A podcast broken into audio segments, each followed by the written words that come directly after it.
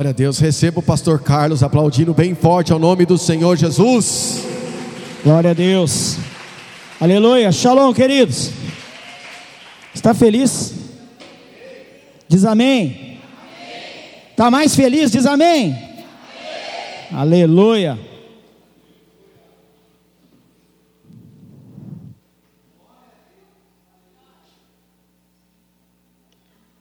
Por favor, coloca aí uma foto para mim daquele barco. Eu acho que é a primeira ou a segunda foto para a gente começar, por favor. Nós vamos ler um versículo, daqui a pouco você senta, tá? Aguenta um pouquinho aí. Tem uma outra que aparece ele um pouquinho mais longe. Aí, ó. Estão vendo ali? Abençoar as crianças. Papai, em nome de Jesus, cuida deles, papai, os pequeninos. Que eles sejam abençoados ricamente, em nome de Yeshua Ramachia, Jesus o Messias. Aleluia. Ensina o teu filho no caminho que deve andar, para que quando cresça não desvie dele. Traga os seus filhos para ouvir a palavra. Senhor, abençoe essas irmãs que cuidam das crianças também, em nome de Jesus. Bom, queridos, eu gostaria que você lesse comigo em Lucas capítulo 8, Lucas 8, 8, 25. Nós vamos falar um pouquinho daquela foto ali, foi eu que tirei, foi eu que tirei aquela foto lá. Tem várias fotos ali do Mar da Galileia. Depois eu vou te mostrar algumas para você ver. A Bíblia diz assim em Lucas 8, 25: E disse-lhes: Onde está a vossa fé? E eles, temendo, maravilharam-se, dizendo uns aos outros: Quem é este que até aos ventos e a água manda e lhe obedecem? Quem é este que até aos ventos e a água manda e lhe obedecem? Feche seus olhos um pouquinho. Barubá, Haramá, Helem, Dekenek, Sakalamai, Dokoros, Horemechelem, Henderas, Tore cantaramassene, Helemaharas, Tu rende cantaramanas. Rasugale manai rate cantara manai rasugales. Trata conosco, Senhor Deus, em nome de Yeshua Ramashi, Jesus o Messias. Te agradecemos, Senhor. Pode assentar em nome de Jesus.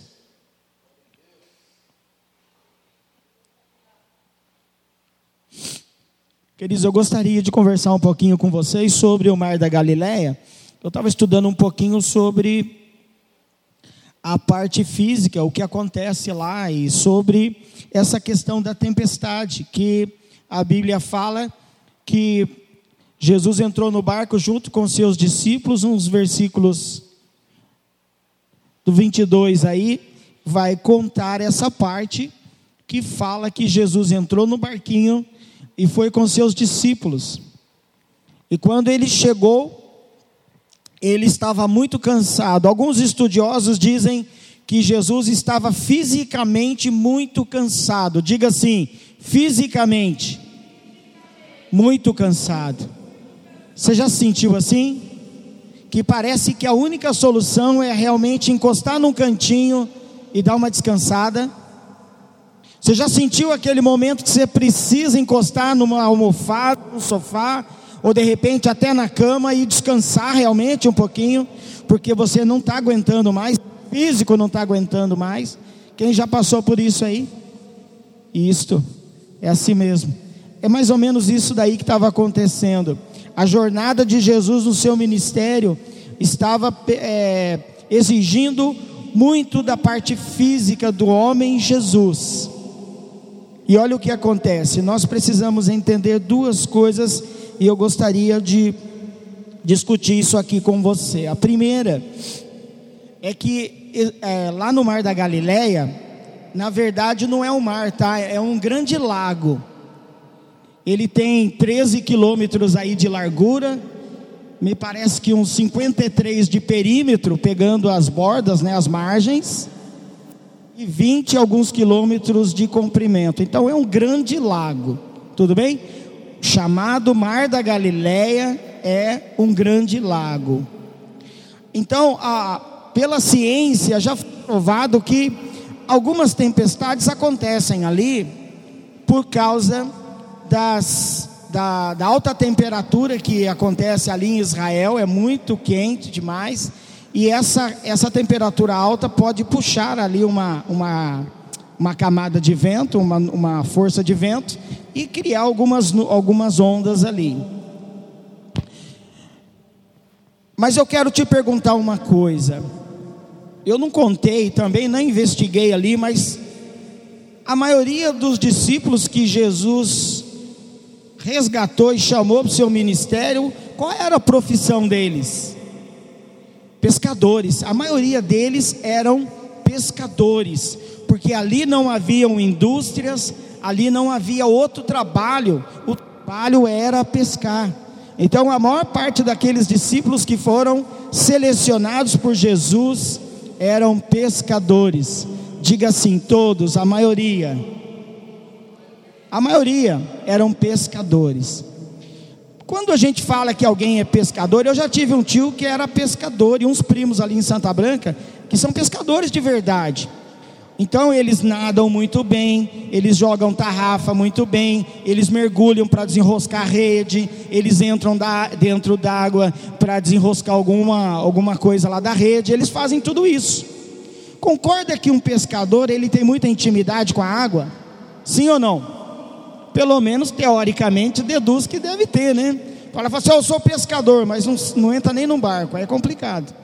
A gente vai pescar às vezes aí, eu fui pescar com o filho da pastora Cida uma vez aí, ele queria que eu entrasse numa canoinha lá. Eu falei, você está maluco? Cadê o colete? Não quis entrar, não. Então você fala assim: você é pescador? Nunca fui e não ser com certeza. Mas quem é pescador de verdade nada muito bem. Qualquer água, ele mergulha na represa, ele mergulha no Paraíba, qualquer lugar ele entra, não tem medo da água. Ele tem intimidade com a água. Tudo bem até aí? Tranquilo. Então vamos lá. São dois fenômenos que podem acontecer ali, aqui, né, no Mar da Galileia. O primeiro é esse físico que pode criar umas ondas. Então nós precisamos entender o seguinte: quando se fala de mar e de água e de ondas, a Bíblia faz uma conexão aí com problemas, dificuldades.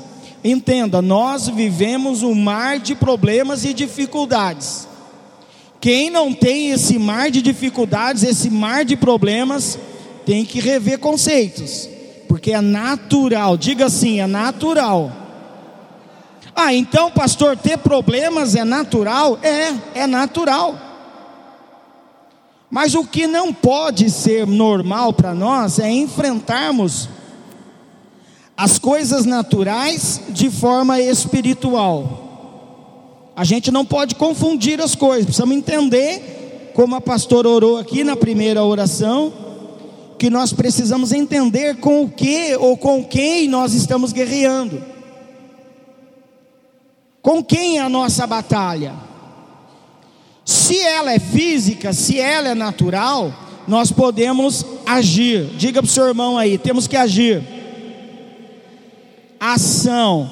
Ação vai gerar uma reação, nós precisamos agir. Então, quando é físico, queridos, é natural, a natureza está se encarregando disso daí. Então, as ondas que acontecem ali no Mar da Galileia, de forma física, é natureza. Temperatura alta, baixa umidade, acaba fazendo com o movimento das águas lá. Mas lembre-se, é um lago grande de água doce lá, não é mar. É um lagão. E aí nós vemos, nos deparamos com uma situação aqui um pouco delicada, nós precisamos entender. E aconteceu que num daqueles dias entrou num barco com seus discípulos e disse-lhes: Passemos para outra banda do lago, e aí partiram. Olha bem, Jesus estava numa banda, imagina o seguinte, ó, eu estou aqui nessa banda, tudo bem? E Jesus partiu para outra banda, para o outro lado. Então vamos buscar na Bíblia onde era o destino de Jesus para você entender. Ainda no capítulo 8, no versículo 26. E navegaram para a terra dos Gadarenos, que está de frente da Galileia. Então Jesus estava na Galileia e foi para outra banda. No versículo 26 fala que eles navegaram para a terra dos Gadarenos, que está de frente à Galileia. Então, ó, Jesus estava aqui na Galileia, ele estava com destino Gadarena. Amém? Ele ia visitar os gadarenos. Está entendendo? Até aí? Então nós temos os discípulos no barco, Jesus cansado, descansando, e de repente o barco começa a balançar. Vai pensando aí, isso não parece a nossa vida. As águas começam a se agitar, o barco começa a se agitar, parece a nossa vida, ó. E aí os problemas são tantos que começam a entrar no nosso barco, assim como estava acontecendo lá fisicamente, e começaram a ficar temerosos. Os discípulos ficaram temerosos. Então vamos concluir essa parte da seguinte maneira: imaginemos o seguinte: se nós temos ali, numa grande maioria, pescadores, pescador está acostumado a pescar, e eles pescavam ali. Está entendendo? Ninguém ia para o Atlântico, para o Índico, para o Mediterrâneo, eles pescavam ali. A vida toda pescaram ali. E de repente a Bíblia conta que eles temeram. Então dá para a gente deduzir que pescadores experientes, numa situação dessa, normalmente se unem e trocam palavras de conforto e de esperança, porque são profissionais da área, têm intimidade com as águas, pescaram a vida inteira ali e de repente o barco começa a encher, começa a balançar demais. Imagine, talvez a tua vida esteja assim. Você está no mar de problemas e você vê que não está conseguindo fazer nada, não consegue mudar a situação, e de repente o barco parece que está enchendo, os problemas estão te sufocando, e a tendência é te levar para o fundo e te afogar. Queridos, nunca teve na história do nosso país tantas pessoas partindo para o suicídio. Nunca tivemos na história do nosso país tantas pessoas desiludidas, amarguradas, tristes, desanimadas, sem saber o que fazer. E a tendência, queridos, quero que você entenda, os problemas, normalmente, ou pelo menos 50% dos nossos problemas, somos nós que buscamos. Consegue entender isso? Pelo menos 50%. Vamos dar aí uma taxa de 50% para o inimigo das nossas almas, que a gente vai falar daqui a pouco mas nós temos uma taxa de responsabilidade sobre os nossos próprios problemas. Então, o que nós precisamos fazer em meio aos nossos problemas é atitude, agir. E como conhecedores da palavra, nós precisamos entender que Jesus vai estar sempre no barco com a gente.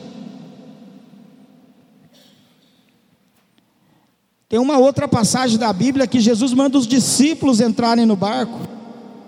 E depois ele vem caminhando pelas águas.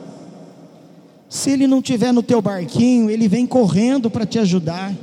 A Bíblia diz que ele está atento para ouvir as nossas orações e as suas mãos estão estendidas para me abençoar e para te abençoar e para mudar minha vida e a tua.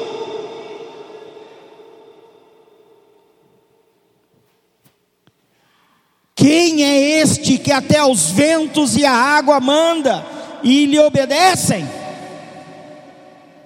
Então, que Deus é esse que eu e você servimos? que a água, a tempestade, o vento lhe obedecem. Ele não pode acalmar a tempestade da nossa vida. Ele não pode trazer alegria de volta para a nossa vida. Ele não pode transformar a nossa vida como ele transformou a água em vinho.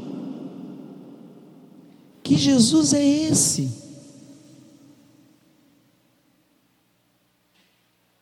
Que homem é este? Que ordena as águas para parar, o vento para cessar, e eles obedecem.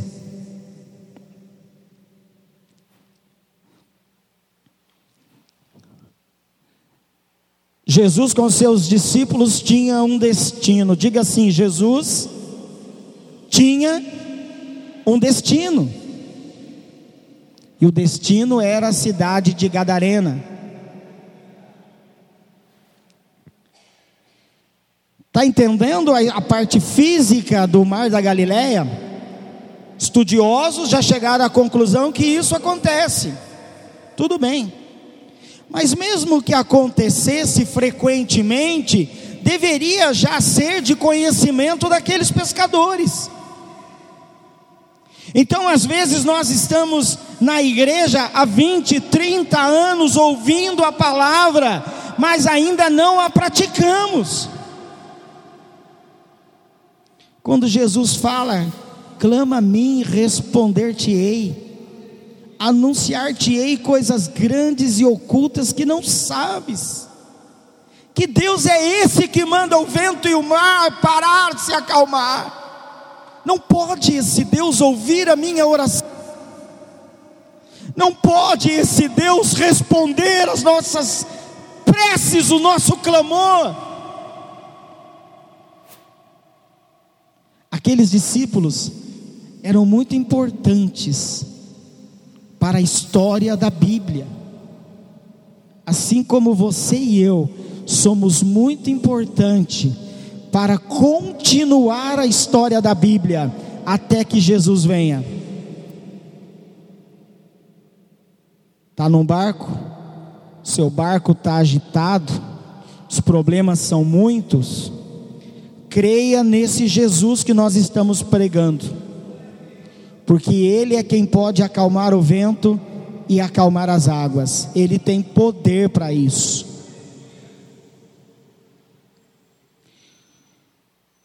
E navegando eles, adormeceu e sobreveio uma tempestade de vento no lago, ao lago, e o barco enchia-se de água, estando eles em perigo. E chegando-se a ele, o despertaram, dizendo: Mestre, mestre. Não foi assim, tá, gente? Eu vou falar mais ou menos do jeito que eles falaram: Mestre, mestre. É mais ou menos assim. Que estavam apavorados. O coração deles estava trêmulo, a pressão estava a milhão. Vamos morrer, vamos morrer. Chama o mestre. Talvez você esteja pensando assim: não dá, não dá. Acho que é melhor é, é, é tirar minha vida, é morrer. Chama o mestre. Chama o mestre para a tua casa. Chama o mestre para a tua vida. Se você soubesse como ele está tão pertinho de você, tuque, tuque, tuque, batendo na porta do teu coração, pedindo: Eu quero entrar, me deixa entrar na tua casa e morar com você, para mudar sua história, sua vida, para mudar suas gerações. Quem é este que até os ventos e a água manda e lhe obedecem? Quem é este?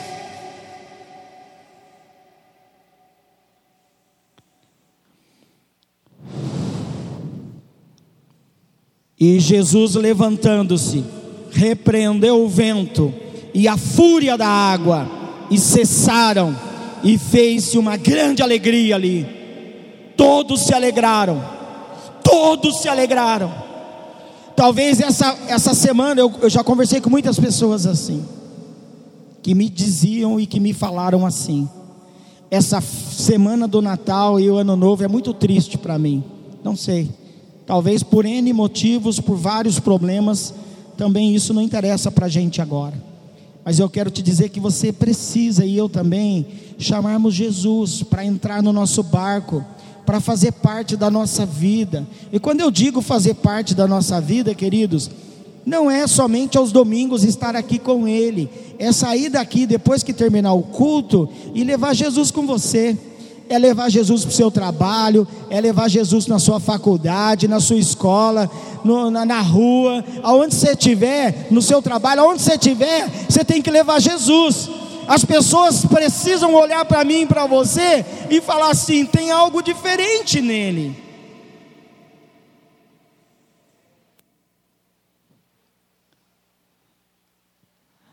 E navegaram para a terra dos Ganarenos, que está de frente a Galiléia. E quando desceu para a terra, saiu-lhe ao encontro, vindo da cidade, um homem que desde muito tempo estava possesso de demônios, e não andava vestido, nem habitava em nenhuma casa, mas morava nos sepulcros.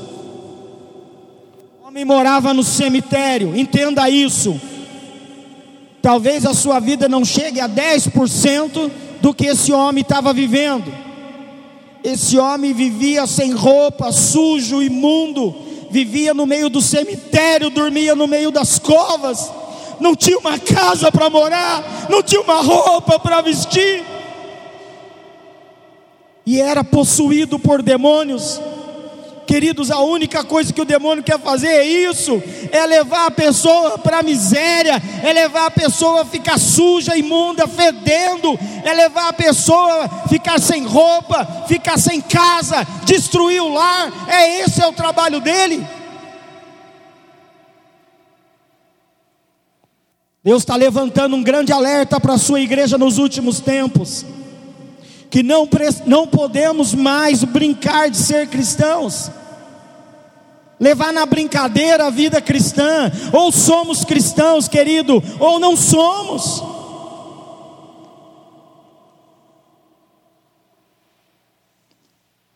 Conheço um desses coach, essas pessoas que dão treinamento, e ele contava a seguinte história: diz que um homem chegou num determinado lugar, e havia uma divisão. Ao lado esquerdo estava o céu, o Senhor com seus anjos, do lado direito o inferno e o diabo. E aquela pessoa que ele estava vendo, a pessoa estava em cima do muro. E as pessoas do lado do inferno batendo palma, batendo palma, e do lado do céu batendo palma, batendo palma, chamando: vem para cá, vem para cá, vem para cá. E ele viu o diabo bem quieto, sério. Ele falou: Você não está fazendo festa, você não está fazendo nada, não está preocupado. E o diabo falou para ele: Não, porque ele está em cima do muro, e em cima do muro já é meu. Em cima do muro já não pertence mais a Deus, já está na mão do diabo, na mão do capeta, na mão de quem você quer saber, mas olha, é do inferno, o inferno vai destruir tua vida. O diabo não brinca de ser diabo, e não anda sozinho. Fala, pastor, você vai pregar sobre o diabo? Não, quero que você entenda que o inferno é organizado, que o inferno trabalha em equipe, que o inferno presta atenção nas pessoas, que o inferno acompanha a nossa vida, que o inferno está nos perseguindo. A Bíblia diz que ele está como leão, rugindo, rugindo, esperando o momento que nos possa tragar. Mas a Bíblia tem tanta sabedoria na Bíblia que diz que ele está como leão, porque leão, na verdade, nós sabemos que é o leão da tribo de Judá. Yeshua Ramachia, Jesus, o Messias, esse é o leão da tribo de Judá. Mas entenda o seguinte: a Bíblia fala assim, ó. Estou aqui, ao meu redor estão os anjos do Senhor me protegendo, me livrando, e ao derredor, depois do redor, estão os demônios rugindo, famintos para me tragar e te tragar. Por isso que não podemos ficar em cima do muro. Precisamos tomar uma decisão e precisa ser hoje. Ou somos de Deus ou não somos de Deus. Não há mais esperança, não há mais alternativa para nós se queremos comer o melhor dessa terra, se queremos viver bem, se queremos ter paz, ter tranquilidade, ter amor, rir bastante, sorrir o tempo todo, precisamos nos decidir. Precisamos ficar com Jesus 100% e não dar nada, nada, nada, absolutamente nada para o inimigo. Outro dia me perguntaram assim: você não gosta de música? Eu disse assim: eu já gostei. Hoje eu não gosto mais. No meu carro tem um pendrive, tem umas 70, 80 músicas, só louvor. Eu estou fechando as portas. Eu estou levando para o 0% de participação do inimigo na minha vida. 100% do Senhor. 100% de Jesus. É isso que eu e você precisamos. 100% do Senhor na nossa vida. Sabe o que aconteceu, queridos? Quando Jesus desceu para a terra, saiu um homem ao encontro dele. Esse homem estava possesso. E quando ele viu Jesus, prostrou-se diante dele, exclamando e dizendo com alta voz: Que tenho eu contigo, filho do Deus Altíssimo, peço que não me atormentes até os demônios têm que dobrar os seus joelhos e reconhecer que o nosso Deus é Deus, que Jesus é o Senhor por excelência. Se eles têm que se dobrar diante de Jesus, Jesus me deu o poder e te deu mesmo o poder para pisar serpentes e escorpiões e não ser ferido. O diabo não pode me tocar e não pode te tocar. Eu não sei se você sabe, nós estamos pregando aqui, estamos falando da palavra, ele está maquinando ciladas nas esquinas, ele está preparando demônios do asfalto para bater o nosso carro, para nos machucar. E quando saímos do culto, acredite se você quiser, os anjos do Senhor vão na frente, desfazendo toda a obra do inimigo. E aí chegamos inteiro em casa, sem lesões, e voltamos a semana que vem, e a guerra continua, e a santidade tem que continuar. Santidade significa separar, separação para Deus.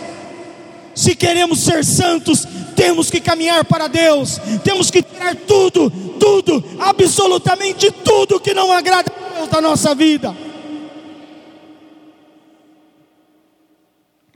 Aquele moço tinha legiões de demônio, queridos. Não era um demônio, ele tinha legiões, muitos demônios, muitos. E perguntou Jesus para ele, dizendo: Qual é o teu nome? E ele disse: Legião, porque tinham entrado nele muitos demônios. O demônio só entra na pessoa se ela der abertura, se ela abrir a porta. Mas se Jesus estiver dentro de mim e dentro de você, Ele não vai se aproximar, porque haverá poder na minha vida, haverá poder na tua vida. O inimigo não pode te tocar e não pode te tocar.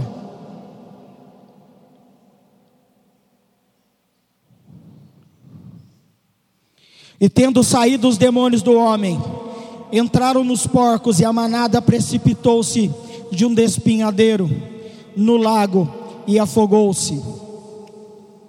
E aqueles homens que guardavam os porcos, vendo tudo o que aconteceu, fugiram e foram anunciar na cidade nos campos.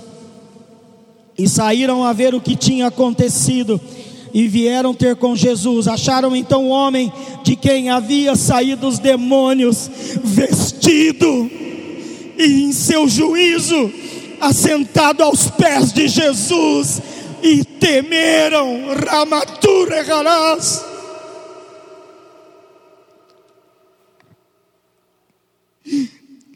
Quando nós vamos orar para alguma pessoa, nós temos que ver a pessoa diferente já, limpa, mudada, transformada.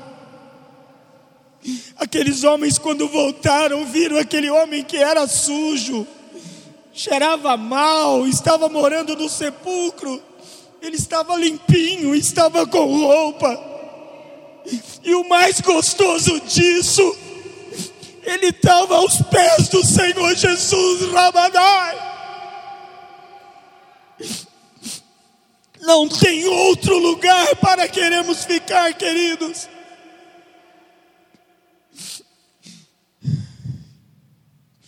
Uma mulher pegou um perfume muito caro, muito caro. Os discípulos até comentaram um com o outro: essa mulher é louca. Essa mulher é doida. Se ela vendesse perfume, ela teria dinheiro para viver durante muito tempo. Mas ela se alegrou em derramar o perfume sobre os pés de Jesus. E a Bíblia diz que ela ficou um tempo ali acariciando os pés dele. Olha o privilégio desta mulher, queridos. A mulher do fluxo de sangue só queria tocar em Jesus. E ela tocou. Quem é este que manda o mar, que manda os ventos acalmarem e eles obedecem? Quem é este? É o mesmo Jesus que nós estamos anunciando aqui. E Ele está prontinho para abençoar para mudar a tua vida, para mudar a tua história. Basta abrir o coração para Ele, basta deixar Ele entrar e morar com você. Sabe, queridos, para concluir aqui, o aspecto físico do lago, que não é um mar, é um lago, nós precisamos entender e saber trabalhar com ele no que for possível, precisamos agir. No que não é possível, a Bíblia diz que o Deus que nós servimos é o Deus do impossível. Então, tudo que for possível fazer, nós precisamos fazer, nós devemos fazer. Mas aquilo que não conseguimos, aquilo que está longe do nosso alcance, nós precisamos deixar com o Deus do impossível, para que Ele possa fazer. Sabe o que eu consigo entender aqui, queridos? Que o mar, o mar da Galileia, ficou revolto daquele jeito, nervoso, agitado, porque os demônios de Gadarena sabiam que Jesus estava indo para lá, e estava indo para libertar aquele homem. E parte dessa agitação que os pescadores não conheciam, era espiritual, não era físico. Porque se fosse físico, eles já saberiam, já trabalhavam no mar há muitos anos, a vida toda. Então entenda: quando a salvação está chegando numa casa, quando a salvação está chegando para alguém, o demônio se levanta mesmo, há uma grande agitação no inferno Ramanai Ramatukana Shema. Porque o inferno sabe que vai perder.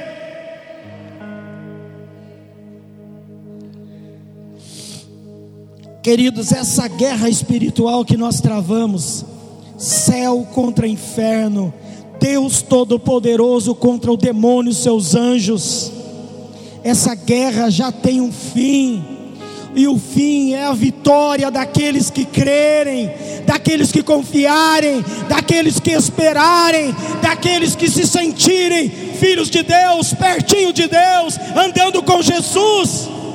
Chama Jesus para o teu barco hoje.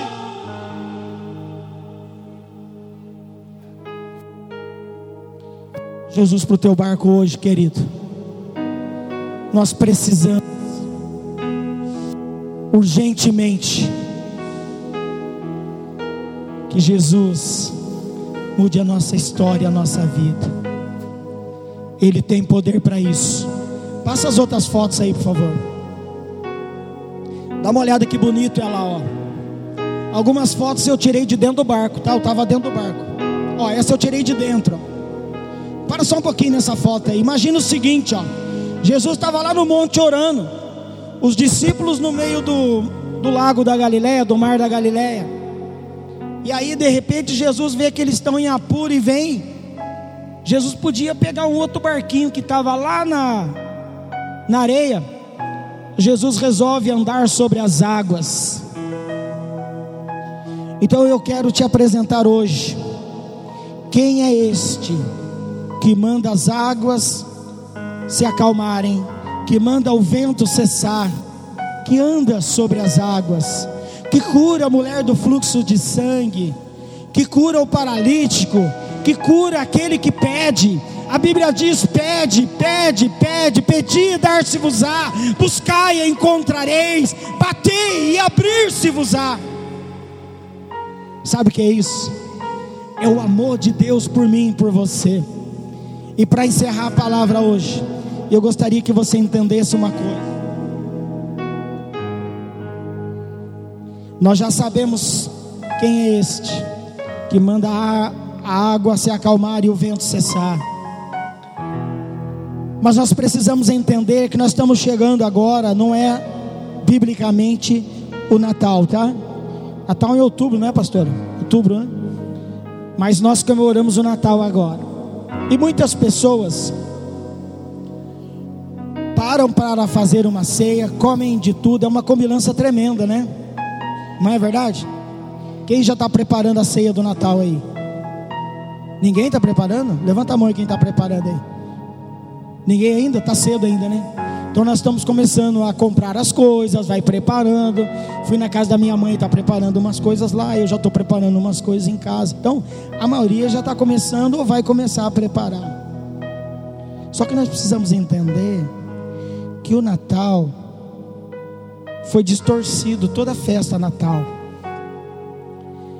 Nós precisamos entender que o Natal é o nascimento de Jesus. E quem é Jesus? É esse que acalmou as águas e a tempestade. Comemora-se o dia que ele nasceu. Ele nasceu, ele cresceu, ele se tornou homem, seu ministério foi desenvolvido, seus discípulos foram chamados, seus discípulos continuaram a pregar a palavra. A palavra chegou até os confins da terra, que é Jacareí, Jardim Marcondes. E hoje nós somos feitos discípulos desse mesmo Jesus para pregar as coisas que ele fez e que ele pode fazer para a tua vida. Eu gostaria de perguntar se tem alguém aqui que ainda não aceitou Jesus e quer aceitar o Senhor. Essa é a hora de você dar um salto aí no teu banco. Vem aqui na frente, nós vamos orar por você. E eu quero te contar uma coisa tão bonita que quando uma pessoa se apresenta ao Senhor, há uma grande festa no céu. Haramanai. Toremikone nasce mikoro indekene. Turunde mashene khalende kono. Ratsugene manai ramas. Ele enxuga todas as suas lágrimas.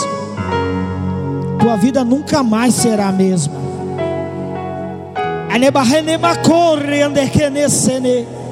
Tu sorre macane corras.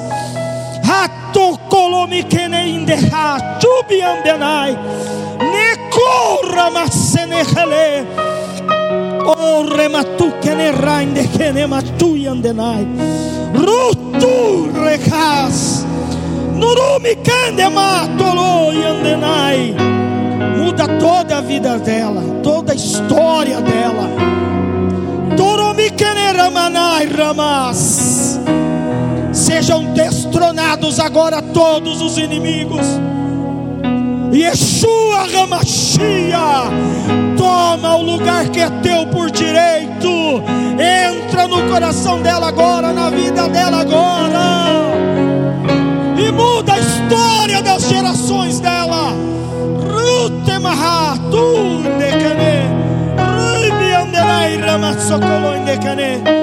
Tu és Deus da vida dela, Senhor. Shemaharas.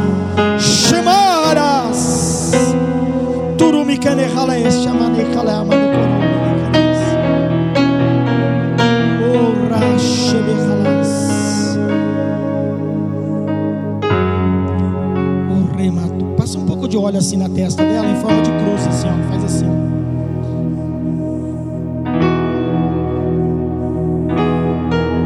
Isso aqui não é coisa de rito, não, tá, gente? Deus mandou fazer isso agora aqui, ó.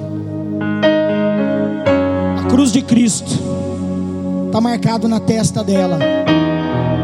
O cérebro é o que controla todo o nosso corpo. O cérebro é responsável por todos, por todas as nossas emoções, por todas as nossas ações. E nós profetizamos que a vida dela nunca mais vai ser a mesma agora. Vocês são família dela? São? Vem aqui na frente, vamos orar por vocês também. Vamos abençoar a vida de vocês todos. Shibaharamash. Oremekolo ndeheremashene halas. Ebahash tureme cantaramanai.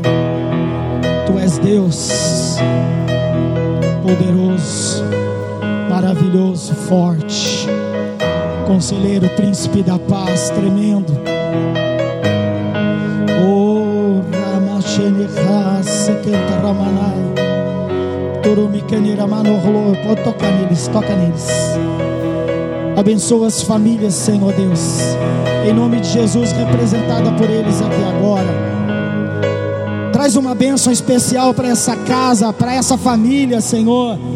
Para que o teu nome seja glorificado, Senhor Deus. E nós festejamos junto com o Senhor, junto com o céu, junto com os anjos. Nós festejamos, Senhor Deus. Rasakanta ramanai. Ratoromi andenai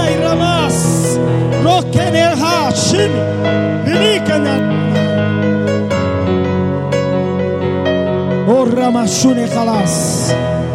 Eu gostaria de fazer mais uma coisinha pequena aqui. Fica aqui ainda por enquanto. Eu gostaria que todos vocês que estão no banco viessem aqui na frente rapidinho. Vamos fazer aqui algo semelhante do que acontece no céu, uma grande festa. Você pode vir aqui na frente? Isso, há uma festa no céu por causa dela. Nós vamos comemorar com ela. Oh, Ramanai Ras.